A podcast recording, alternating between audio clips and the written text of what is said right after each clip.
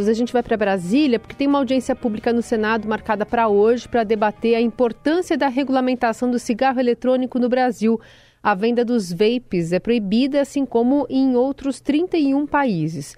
Entretanto, em outras nações, a regulamentação vem permitindo maior controle e fiscalização desse comércio. Ao menos 80 países, como Estados Unidos, Reino Unido e Canadá, liberaram a venda, mas sempre com regulamentação de acordo com a MS.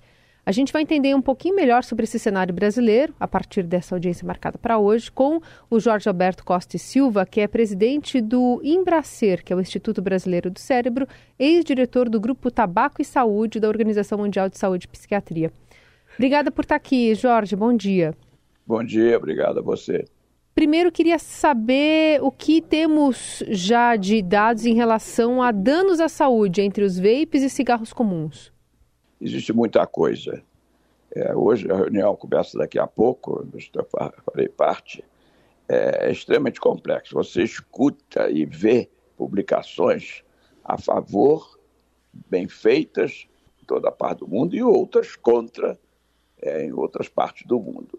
Isso já aconteceu quando eu fui, na época de diretor é, da Organização Mundial de Saúde de Genebra, eu lutei contra o tabaco e consegui restringir o uso do tabaco a só espaços abertos. O primeiro foi o avião, que eu consegui acabar com o presidente da Delta e assim por diante.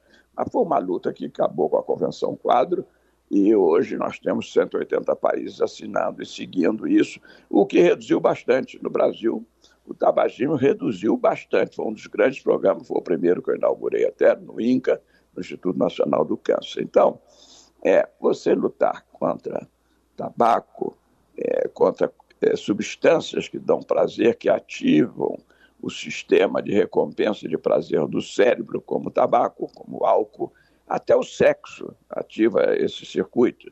Então, às vezes ele é ativado por coisas normais da vida, como sexo, mas eu tive esse problema quando, na época do HIV, com o Jonathan Sven, o grande lutador que lutou contra dizer, o HIV na época, nos anos 80, porque como é que nós íamos fazer mudar o comportamento sexual das pessoas, que é altamente prazeroso, né? É um algo biológico. Foi necessário, foram necessários anos de pesquisa de atitudes comportamentais, de compreender como é que o cérebro funciona, para conseguirmos convencer de sexo seguro. Foram anos. Quando você luta contra algo que é da natureza, assim, da biologia do corpo, é muito complexo. Por exemplo, o álcool. Nós sabemos que o álcool faz, faz mal, não tem dúvida. Faz mal mesmo em doses pequenas, dependendo do metabolismo do indivíduo, ele faz mal. Mas conseguimos chegar a um acordo, digamos assim, é, a civilização e o álcool, para ritualizar o uso do álcool, para controlar o uso do álcool, para regulamentar o uso do álcool. Eu dirigi o programa é, do álcool também. E tínhamos problemas até religiosos, não podíamos falar do álcool, porque, segundo as leis islâmicas, no Corão, o álcool é pecado. Então, a Organização Mundial de Saúde, como ONU, ela é um compromisso entre vários países. Nós estamos, então, agora diante de um problema é, é, importante, porque já atingimos, até acho, até onde podíamos ir, reduzir bastante o uso do tabaco nos países que desenvolver a política da OMS, da Convenção 4. Reduziu bastante. No Brasil, reduziu muito, de, de quase mais de 45% de adultos que usavam antes, hoje não chegam nem a 12%, 15% de adultos que são fumantes de cigarro. Mas não conseguimos baixar desse limiar, porque é onde a natureza, vamos dizer, permite. Mas o que, é que nós podemos fazer agora? É buscar é uma nicotina, um tabaco tem uma nicotina mais inócua, ou menos danosa, né? e um, um, vaporizador que seja também regulamentado, a construção dele. Um vaporizador fechado, porque o aberto você coloca qualquer substância dentro, como está acontecendo no Brasil. No Brasil é proibido. Então o que acontece? Quem ganha é quem faz o contrabando, quem faz o tráfego, né? E o povo perde porque também não sabe o que está colocando ali dentro, né? Então, a, a minha posição é de permitir, sob controle da Anvisa, um determinado tipo de vaporizador fechado e uma nicotina muito mais inócua, porque a nicotina do tabaco tem mais de 3 mil substâncias graves para a saúde, cancerígenas e que destrói tecidos, mais de 3 mil. Essa nicotina que está, segundo os estudos demonstram, tem muito menos, tem talvez 10, 15% dessas substâncias que são eliminadas. Então, é, a nicotina vai continuar fazendo mal? Vai. Hum. Mas vai continuar fazendo menos mal do que faz a outra, né?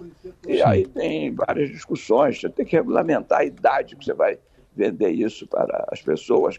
É, antes de 18 anos, não deveria ter acesso a isso. Você tem que fazer restrições. Você tem que fazer restrições como vender. Então, o problema é complexo, é. Mas acho que já discutimos, estamos discutindo isso desde 2003 já estamos com 20 anos de discussão e é o povo no Brasil consumindo abertamente. Em vários países do mundo já estão autorizados, como Suécia, Inglaterra, mas mais de 80 países já autorizou o uso do vaporizador, mas sob estrito controle. Agora, havendo essa regulamentação, como o senhor bem apresentou, né, como o senhor defende, é, como é que se daria o próximo passo, que é onde muitas coisas emperram no Brasil, doutor Jorge, que é a fiscalização? É, o que, o senhor defende em termos aí de fiscalização para que faça valer aquilo que foi legislado? Olha, é, em primeiro lugar, eu costumo dizer que nós temos que trabalhar no, no mundo real, real world, como diz o americano, certo? Ora, até, até agora está tudo aqui no Brasil em tese. Se fumar vai dar aquilo, se não fumar vai dar aquilo outro, se usar isso, dá isso, se usar. Tudo em tese, segundo baseado em, meta-análises Tá baseado em algoritmo, baseado em inteligência artificial, mas nós temos que ir para o mundo real. Quando é, vai para o mundo real, nós começamos a ver como é que a coisa atua. Acontece isso com o remédio. O remédio tem quatro fases para entrar no mercado, três para entrar no mercado e uma de vigilância próxima. Porque na fase 4 do medicamento é quando ele é liberado. Já autorizado, já sabe que o, o, já sabemos aonde ele não deve ser usado, aonde ele faz mal, aonde ele não faz mal, e aí se libera. Se liberando, ótimo, vamos aí começar a usar o remédio, mas aí ele começa a dar alguns problemas. O indivíduo cardíaco, se tomar, tem aquilo, o outro, se tomar aquilo. Então, você aí começa a fiscalizar. Você tem um sistema de vigilância é, sanitária pela Anvisa, que é uma ótima agência sanitária, uma das melhores do mundo. Ela falta recurso, falta, mas ela é muito boa, muito competente, respeitada no mundo inteiro. Aí cabe a ela ver aonde estão os furos, aonde estão os buracos é, que permitem a burlar o que foi autorizado. É dizer, agora, eu não sei dizer nem ninguém, é usar bola de cristal, certo? Porque o mundo muda a cada minuto, você sabe, tudo se adapta, inclusive quem usa de uma maneira ilegal, quem é, comercializa de maneira ilegal, ele vai achar ah, os buracos na lei. E aí cabe uma fiscalização permanente, que é uma segunda fase. Mas eu não posso discutir essa segunda fase sem antes resolver a primeira. Só depois de resolver a primeira, sim, tem que haver uma fiscalização? Tem, tem que se organizar, mas aonde? Não sabemos ainda. Sabemos, a grosso modo, que sem fiscalização é, é o, é o, tráfico ilegal da, da substância e do, e, e do equipamento. E isso que é o grave tem que, nesse momento, parar isto, porque está morrendo gente, estão acontecendo acidentes graves com o uso do vaporizador, e não se sabe muitas vezes o que, que causou, se foi tabaco, se foi outra droga, se foi impurezas, né? Uhum. Porque mistura tudo, vaporizador aberto, mistura tudo, você põe o que você quiser ali dentro. E, e, o, e o, dependente usa qualquer droga para ficar fora do ar, né? Uhum. Então, temos que ir etapa por etapa. Bom, é, essa discussão o senhor vai participar no, no Senado hoje, né, para debater essa regularização ou regulamentação do cigarro eletrônico. Agora, um argumento que, pelo menos na indústria tabagista, é sempre utilizado é em relação ao preço que vai ser oferecido para esse consumidor final. Se for muito barato, incentiva o custo. Se for muito elevado, com colocação de imposto, por exemplo, você é, pode incentivar o uso de, de cigarro contrabandeado e aí vai de novo para esse lugar da falta de controle de fiscalização. Como é que essa questão deve ser analisada pelo, pelo parlamento? Por, e, e qual a opinião também do senhor? É opinião minha. Quem vai organizar isso, decidir, são é, o poder legislativo, no caso aí hoje o Senado, certo? Vai decidir. Porém, eu acho que a hora que você legaliza, uma maneira de você frear um pouco o estímulo a usar, ou pelo menos usar muito, é o imposto. porque o imposto acaba, você é, regulamenta ele para esse imposto ser usado nas campanhas contra o, o tipo de cigarro ou o, o, o, tratamento dessas pessoas, usado em favor do, do, do, da sociedade e do dependente, certo? Então tem que haver imposto? Tem.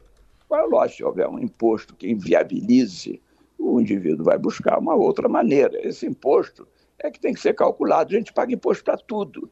E, no entanto, tudo, tudo, não há nada. A gente costuma dizer, o Mark Twain dizia, assim, na vida só não escapa da morte dos impostos. Hum. Vai ter duas coisas, você não consegue escapar. E você imagina então, que deve ser o mesmo imposto aplicado para cigarro, para o vape?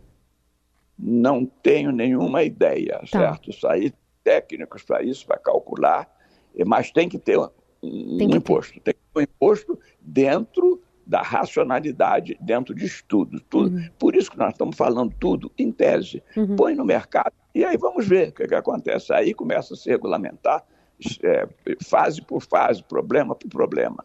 É, tem uma regulamentação que está em curso, parece que numa situação até mais avançada do que no Brasil, lá no Chile, né? Já teve uma regulamentação aprovada numa comissão da Câmara, agora no Senado e está para ir para votação. O, o senhor tem conhecimento dessa regulamentação do Chile? Ela pode servir é, de alguma forma de base aqui para o Brasil? Olha, tem 80 países que já autorizaram, já regulamentaram isso daí. 80. Tem países como Inglaterra, Suécia, Estados Unidos tem, é, isso aí já existe com diferentes eh, quantidade de cotina de acordo com o estado que é.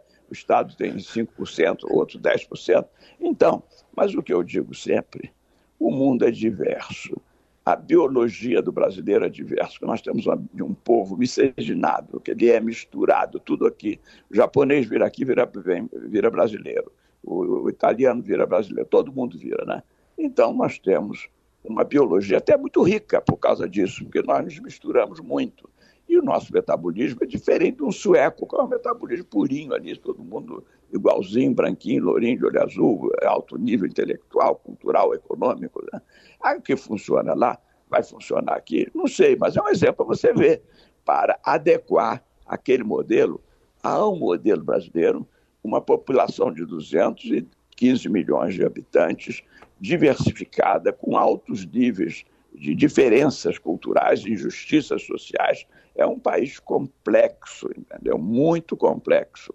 Então, ele tem que ser adequado à nossa realidade. A gente pode olhar para os outros para se inspirar, o que, que deu certo, o que, que não deu, mas nós temos que criar o nosso modelo. E nós temos uma Anvisa e nós temos uma agência de regulamentação, portanto, muito competente, certo?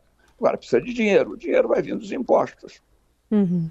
Muito bem, assunto que a gente vai seguir acompanhando também nessa audiência lá no Congresso, agradecendo o Jorge Alberto Costa e Silva, presidente do Instituto Brasileiro do Cérebro, que tem essa experiência longa no OMS também, como ex-diretor do, do Grupo de Tabaco e Saúde e Psiquiatria, levando eh, essa discussão também para os parlamentares nesta quinta-feira.